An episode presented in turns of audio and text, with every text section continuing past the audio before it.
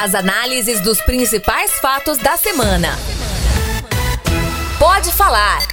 O podcast de política da Sagres 730. Olá, eu sou Rubens Salomão, jornalista, apresentador do programa Manhã Sagres, de segunda a sexta aqui na Rádio Sagres 730, das 7 às 10 da manhã. Estamos chegando com mais uma edição do nosso podcast Pode Falar o podcast que analisa os fatos de importantes né, da política da semana, comigo e também com a minha companheira de apresentação de amanhã, Sagres, jornalista Cileide Alves. Oi, Cileide, tudo bem?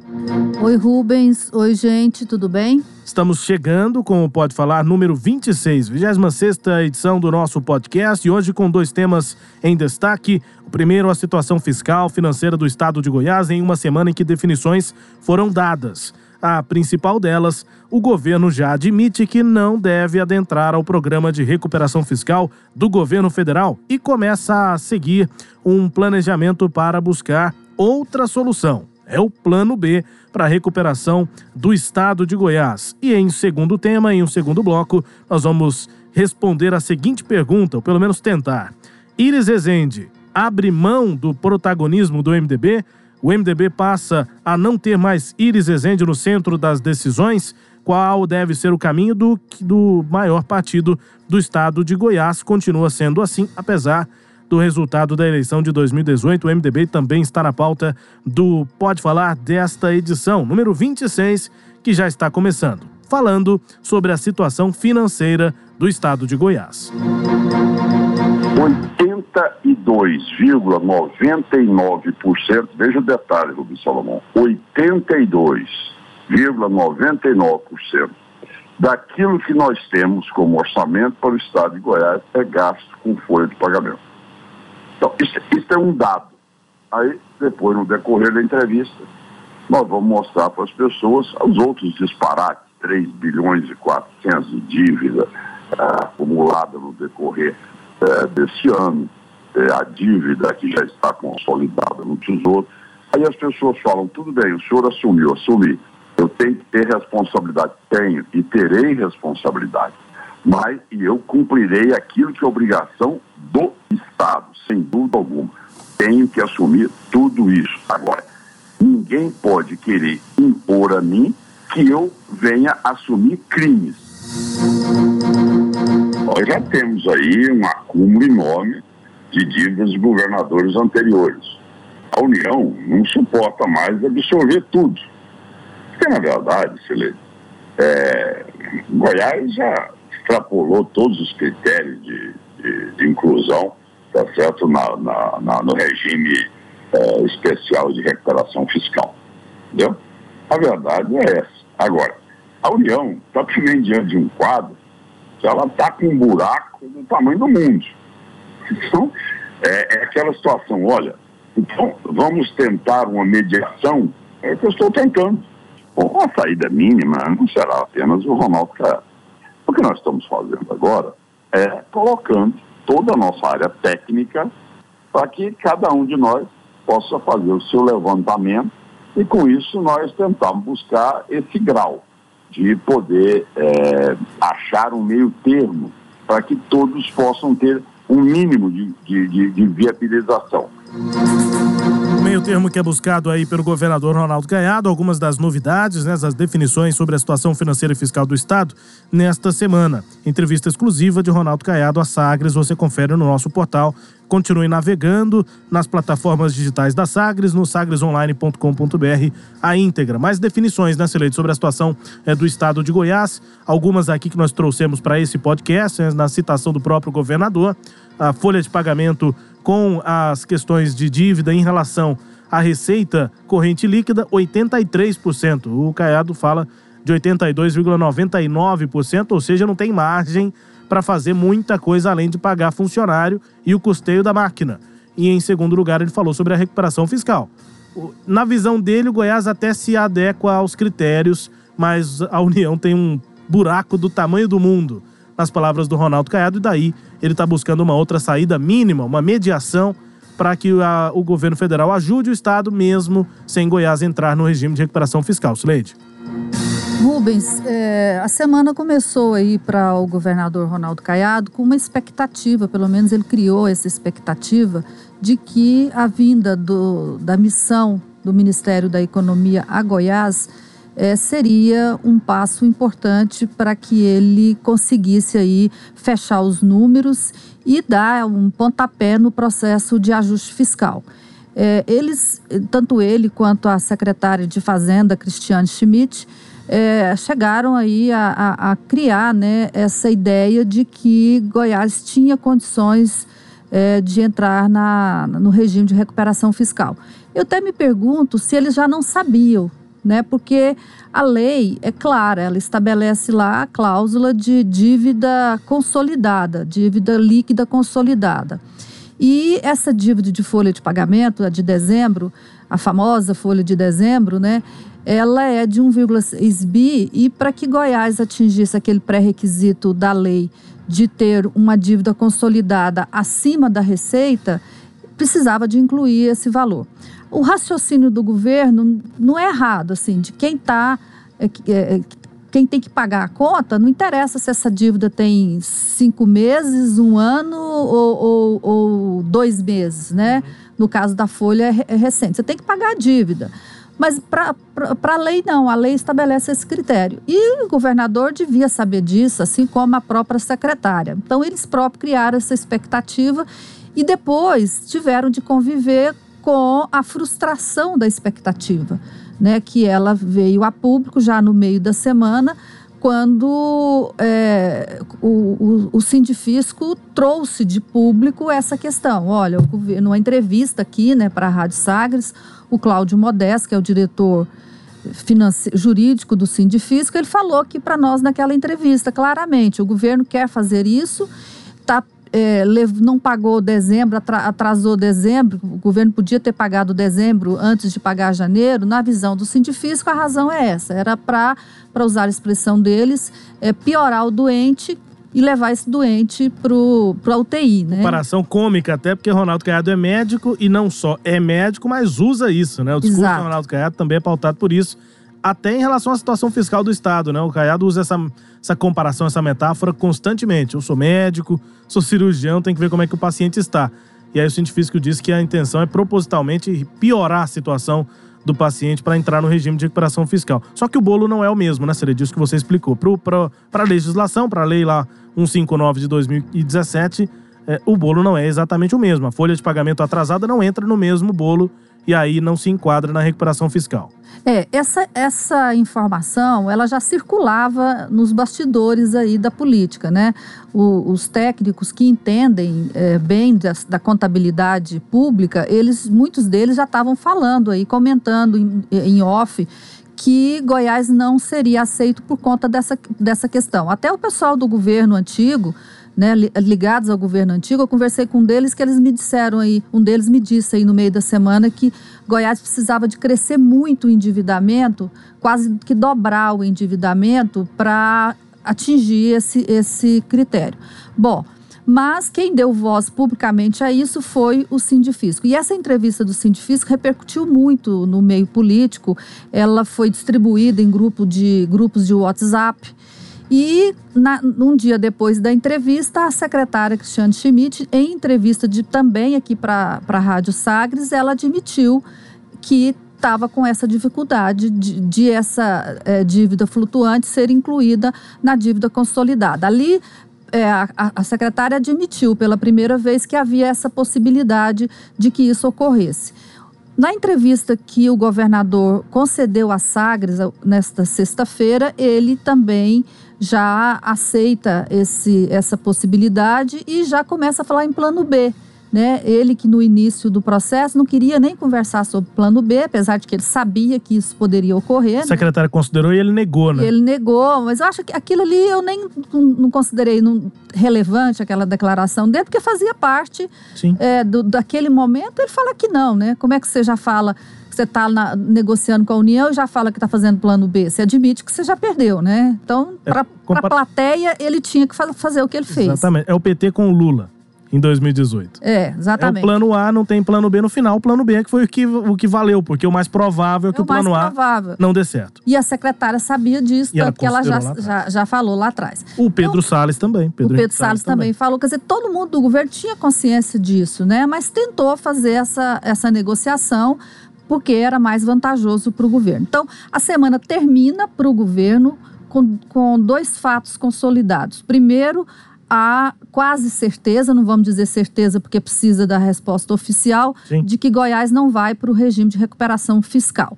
A segunda certeza é o tamanho do rombo que o Estado terá em 2019. E aí, eh, o governador eh, re- revelou com exclusividade aqui para Sagres os números do balanço que eh, está sendo preparado, dos dados que estão sendo preparados e que certamente serão a base do orçamento de 2019, que ainda precisa ser votado pela Assembleia Legislativa. Então, esses números, parte deles o governador falou nesse áudio que você eh, mostrou, quer dizer, Quais são os números? O tamanho do problema? A receita líquida do Tesouro prevista para esse ano de 2019 é de 18 bilhões e 80 milhões de reais.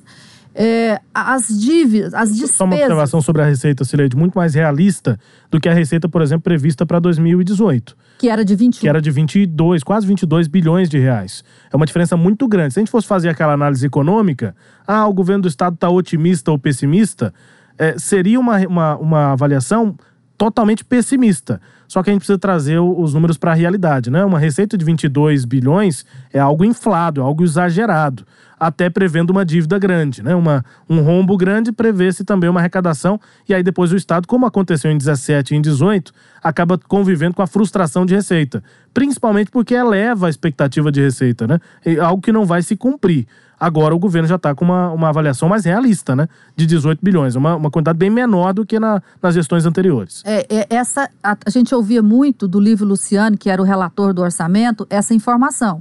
A receita está superestimada. E ao superestimar a receita, acaba aumentando, criando expectativas né, de, de, de ações é, que não vão poder ser cumpridas. E mais do que isso, você acaba também aumentando a, a parte que cabe aos outros poderes, porque os outros Uhum. poderes, o, Tribunal de Justiça a Assembleia, ela tem o direito a uma porcentagem da receita. né? Exatamente. Então, se você abaixa a, a expectativa de receita, você também abaixa a, a, a receita desses E- poderes. para os números que você vai passar agora, porque é, é, o fato da receita estar mais elevada acaba maquiando um pouquinho também é, o déficit, né? Porque a dívida pode ficar mais alta, porque a receita também está alta, e o déficit acaba ficando equilibrado, pelo menos não tão grande assim como seria na prática. Com a frustração de receita, se a dívida continua lá em cima e a receita cai, a- o déficit eh, anual fica bem maior. E é exatamente isso. O déficit previsto para esse ano também é mais alto, né, Cileide? É, e aí a- o governador usou essa expressão aqui que você acabou de usar. Ele falava assim: olha, os números estavam maquiados, os números eram manipulados. Ao você superestimar a receita, você acaba interferindo em todos os outros gastos, como você falou. Eu citei o caso da, da porcentagem da receita para os outros poderes, você citou o, o a, tamanho da, do déficit, que acaba que encolhe o déficit, com mais receita, o déficit menor. Bom, as despesas, então, eh, a receita é essa, 18 milhões e oit- 18 bilhões e 80 milhões de reais. As despesas estão somando 21 bilhões 585 milhões de reais. Então, só para ter uma noção, a despesa já está correspondendo a 115% da receita. Só aqui. Então, aqui nós já temos, esto- estourou 15%. E déficit de 15%. Só que aí nós temos que somar a essas despesas as despesas que sobraram do ano, do ano passado para cá, que são a folha de pagamento, que são cancelamentos de resto a pagar, é, déficit, é, é, outras dívidas. Isso eleva, né, o déficit chega a 5 bilhões e 731 milhões de reais. Então, neste ano, se o governo não fizer nada, nada, nada, o governo já entra no ano devendo é, 5 bilhões e 731 milhões de reais, porque ele não tem esse dinheiro em caixa e não vai ter esse dinheiro em caixa de acordo com a expectativa de receita. Esse é o tamanho do problema. Isso significa umas quatro, ah, é, esse déficit significa umas quatro receitas mensais do Estado. Então é como se você tivesse é, devendo quatro meses de salário num, e tivesse que ano, pagar. É, num ano você está gastando 16 meses, mas você só tem 12. Você só tem 12. É. Essa, essa é a, é a realidade perfeita que você definiu. Pois é, e aí, Sileide, essa questão financeira do Estado, ela também é, traz preocupações é, muito claras para os servidores públicos, né? É, o governo também anunciou nessa semana, no começo, começou a conversar com os servidores para pagar lá para frente o salário é, de dezembro. É, tentando mudar a forma com que se lida com a folha de pagamento no Estado, que tem um crescimento vegetativo e é um desafio grande também para o Estado, né? É, o, os, todos os secretários aí estão falando, o governador também já falou muito, que eles vão fazer uma auditoria na folha. Né? É, o número de comissionados é de, é, oficial né, é de 6.400, mais ou menos. Mesmo que o governo reduzisse tudo, e uhum. não vai, é, é, a economia com comissionados é pequena proporcionalmente à folha de, desse tamanho, de, de 15 bilhões, de, que corresponde a 83% da receita. Então, é, o governo vai ter que fazer alguma coisa mais é, forte do que meramente cortar número de comissionados. de comissionados. E aí é que vale a, a mexer em benefícios, vai ter que comprar esse desgaste e fazer auditoria para ver as irregularidades, casos em que tão, de erros, né? Isso sempre se encontra. Isso, mas o governo tem que fazer isso rápido, porque como a gente viu aqui, não, né, não, tem, não tem mês sobrando para esticar.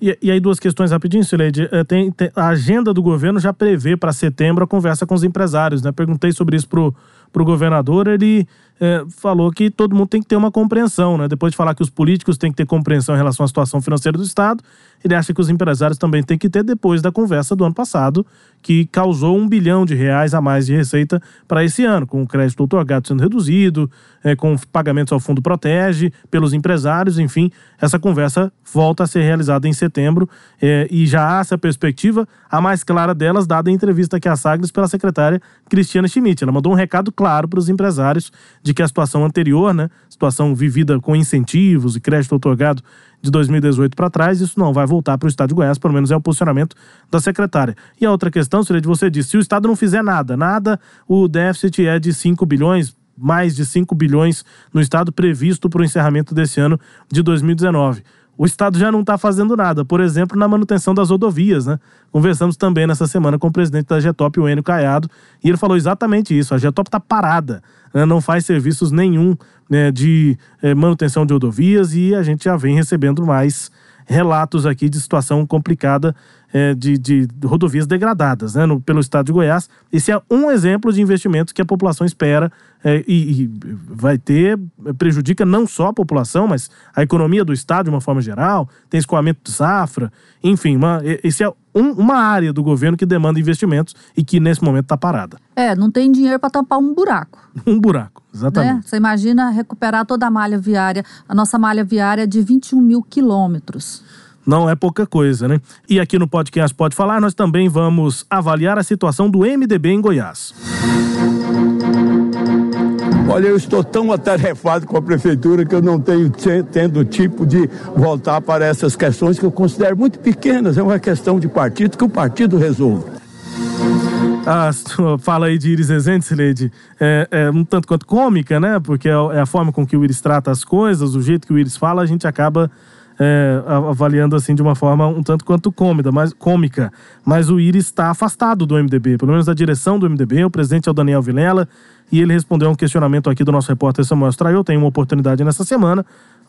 Prefeito, e aí, como é que o senhor está vendo essa situação do MDB? O MDB está rachado, tem os caiadistas, tem os danielistas ou vilelistas, o neologismo que se preferia, é, e, e, teríamos, inclusive, uma disputa intensa né, entre esses dois grupos no partido, e é um momento em que o Íris parece estar mais afastado desse momento, dessa é, discussão partidária. Ele mesmo diz isso, Sileide. Para ele, até a, o racha do MDB é uma questão pequena, está mais preocupada com a gestão dele na prefeitura. Pois é, essa declaração do prefeito Iris Rezende é muito simbólica. Eu que é, estou escrevendo a biografia dele, é, posso dizer que o que nós estamos assistindo nesse momento é Iris Rezende construir seu processo de saída da política. É, ele sempre cuidou da administração, ele sempre, quando ele foi governador duas vezes, na, nas outras vezes em que ele foi prefeito, ele cuidava da administração e cuidava também das questões partidárias e políticas de um modo geral. Ele nunca descuidou por falta de tempo, nunca deixou de participar por presidente, falta de tempo. O presidente sempre foi alguém ligado a ele, alguém sempre que tinha foi. o aval dele, né? É, então, o que, que a gente está percebendo? Que Iris é, vai mesmo concluir sua carreira política e em função da idade dele, né? Ele já declarou agora alguns meses atrás, lá na Câmara de Goiânia, quando foi lá prestar contas, que não se candidataria à reeleição, voltou a, a, afirmar isso agora por esses dias, que não será candidato à reeleição. O MDB ele já tinha é, perdido, o grupo político dele perdeu a disputa pelo diretório regional para Daniel Vilela já lá atrás, né? Então hoje ele, ele já está mais como um observador mesmo do MDB. É, na, no seu grupo político, a mulher dele, a Iris Araújo, é quem faz mais política e ela também já está afastada, ela está com problema de saúde, segundo ela própria informou é, numa publicação no Twitter. Então ela, ela não tem sido vista mais com frequência na prefeitura de Goiânia como despachava era, lá, né? Ela ficava muito lá e ela não está não, não tá indo mais em função desse problema de saúde dela. Iris completou 85 anos agora em dezembro, estará com 87 anos quando concluir essa sua gestão e pela idade e pelas declarações dele, o Iris é sempre surpreendente, mas mais em função da idade dele, menos em função da, do anúncio que ele fez que, de que não vai se, é, se candidatar à reeleição. É, eu acredito que sim, que ele está saindo do processo político. Então, ele está ficando mais como um, um conselheiro mesmo das pessoas que, que estão mais próximas dele. E aí, Rubens, é, é uma nova fase na vida dele, né? E na, na, na história do MDB. O MDB é, é um, é, continua sendo o maior partido de Goiás, tem a maior capilaridade, portanto, é um, uma herança que qualquer político que esteja no, nessa área aí é, de influência do partido gostaria de, de ficar com ela. Tá? Daí a disputa entre o grupo governista do MDB e Daniel Vilela. Ambos querem o partido porque o partido vai ter relevância nas disputas eleitorais. É, agora, o que a gente vai é, precisar de acompanhar é como o Íris, os passos que Íris continuará a dar a partir de, de agora. Quer dizer, qual ele vai escolher o candidato à sucessão dele? Ele ainda vai ter interferência nesse candidato à sucessão? É, ou ele vai também ficar distante disso? Eu imagino que não. Né? Eu imagino que lá na frente. Pelas declarações que ele dá sobre o que ele sente com o Goiânia, não vai entregar na mão de qualquer um. Não, ele acho que ele vai ter. Ou então não entrega na mão de ninguém, né? É. O que a gente não, não tem como antecipar agora é se até lá é, terá um apaziguamento entre Daniel Vilela e o grupo de Ronaldo Caiado, né? Vão ficar essas perguntas. Será que DEM e MDB farão aliança lá na frente? Se depender de Daniel Vilela, não. Porque Daniel Vilela quer ser oposição para ele ter um lugar de onde falar. Né? Uhum. Se ele for governo, ele vai ter que ficar calado. Então, ele prefere ser oposição. Então, para Daniel Vilela, o projeto político eleitoral dele, é melhor que o MDB seja oposição. Mas, é, vamos ver o que, que ele vai conseguir, né? E principalmente acompanhar os passos do Íris. Eu acho que o que a gente está vendo aí é, é histórico, né? É, o, o, último líder que, que saiu assim da política foi Pedro Ludovico Teixeira, que é um outro grande ícone da, da história política de Goiás. Depois dele teve Iris Rezende, que nós estamos vendo agora esse processo, e tem Marconi Perillo, que os fatos o tiraram pelo menos temporariamente, a gente não sabe o que, que virá, da, da política e do Estado, né? Está lá em São Paulo, é, fora de, de Goiás. E Iris é isso, nós estamos vendo um processo natural de substituição de Iris, bem diferente do que aconteceu com Pedro Ludovico, né? Pedro Ludovico ele saiu, foi caçado em 69, houve a intervenção no governo de Goiás, que o governador era Mauro Borges, em 1965, o golpe militar tirou, fez intervenção em Goiás, então ele já foi tirado à força, Pedro Ludovico então saiu à força da política, depois ele foi caçado, e em 79, quando venceu a cassação dele, ele morreu. Então foi um processo uhum. é, abrupto, né? Ele saiu abruptamente. Iris assumiu o comando, e agora nós estamos vendo essa nova é, é, substituição de, de geração no MDB e eu considero que é um processo histórico, apesar de ressalvar, é importante ressalvar que a situação do MDB hoje é muito diferente da situação do MDB quando o Íris assumiu a sua liderança lá no início da década de 80. Mas estamos vendo, na minha opinião, um momento histórico da política de Goiás, que é a saída de Íris, a construção da saída de Íris e no MDB. O MDB é diferente, você diz que é um MDB nesse momento encolhido, né? Encolhido. Naquela época o MDB representava a esperança da redemocratização, da, do processo de construção de uma nova... Não era um partido, era um movimento. Era um ele, movimento. ele, era o MDB, depois virou PMDB, mas era um movimento e tal. É, e era uma, uma época que o povo queria tirar a ditadura do poder. Uhum. Né? Então é outro momento, assim, muito diferente. Mas, a, a, a, a despeito disso, é um momento histórico em Goiás, na política goiana e também para o MDB. É, é uma história ainda em construção, né, Celeste? Porque Marconi Perillo ainda está jovem, digamos assim, está com 55 anos, 54, 55 55. Anos. É, por que, que eu estou falando isso? Porque é, os últimos 20 anos foram marcados pelo embate entre Marconi Perillo e Iris Ezende, inclusive em três eleições, né? Marconi Perillo vencendo as três eleições e se despontando, despontando para ser uma das principais, é claro, sem dúvida, uma das principais lideranças políticas históricas de Goiás, mas eu, eu, eu, chego à conclusão de que nesse momento, e por isso eu fiz antes a observação de que a história ainda está em construção, até pela idade de Marconi Perillo, mas que nesse momento em que a gente está aparentemente vendo o ocaso da, da carreira política de Iris Rezende, nesse momento, 2019, janeiro de 2019, né, a carreira política de Iris Rezende é mais relevante, a figura de Iris Rezende é mais relevante do que a de Marconi Perillo, Sileide? Sim, ele, ele, ele conseguiu isso quando ele perdeu a eleição. Ele estava na mesma. Em, uhum. em 1998, depois em 2002, quando ele perdeu o Senado, Sim. ficou sem mandato, igual o Marconi ficou agora, a gente achou que Iris estava aposentando da política. Depois ele ressurgiu, se recolocou na política goiana, então ele teve esse mérito, ele soube se reinserir na política. E isso diferencia e, os dois. Isso diferencia os dois nesse momento. Iris está encerrando a carreira dele, não como governador, como ele sonhou, mas como um prefeito é, e um político respeitado no Estado. Era tudo o que ele queria. Né? Ele não queria é, encerrar a carreira lá atrás como um derrotado, uma pessoa que não tinha é, popularidade entre a população. No, no, no, no, material de arquivo que eu achei de Iris Rezende, uma das primeiras entrevistas que ele deu para a mídia nacional, que foi para a revista Realidade, em 1966, o repórter perguntou para ele o que, que era ser feliz né? E ele disse que ser feliz para ele era ser reconhecido pelo povo. É, é isso. Então eu acho que ele está encerrando feliz, né? Porque o, o, o, íris de hoje é um, é um íris que as pessoas é, respeitam. E, e, nessa análise, Celeste, falando de íris Rezende, lá atrás de Pedro Ludovico, é, de Marconi Perillo agora, né?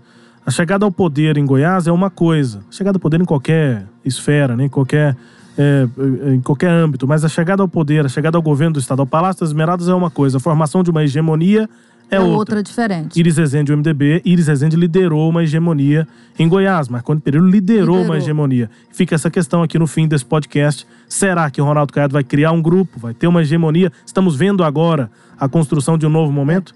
Enfim. É, nosso, esse novo momento é sem Íris e sem Marconi. Exatamente. Pelo menos Marconi temporariamente e Íris, pelo visto, de fato, em, em saída definitiva. É. Sileide Alves, bom demais conversar aqui e com todos os internautas ligados na nossa plataforma, no podcast Pode Falar, nessa 26 edição. Até a próxima, Sileide. Até a próxima, gente. Um grande abraço a todos. Obrigado por você, a você que nos acompanhou até aqui nesse podcast Pode Falar, 26 edição, falando sobre a política em Goiás. E a gente volta na 27 edição. Continue conectado conosco na Sagres 730. Grande abraço e até mais. Você ouviu? Pode falar O podcast de política da Sagres 730. Uma análise de credibilidade a cada edição.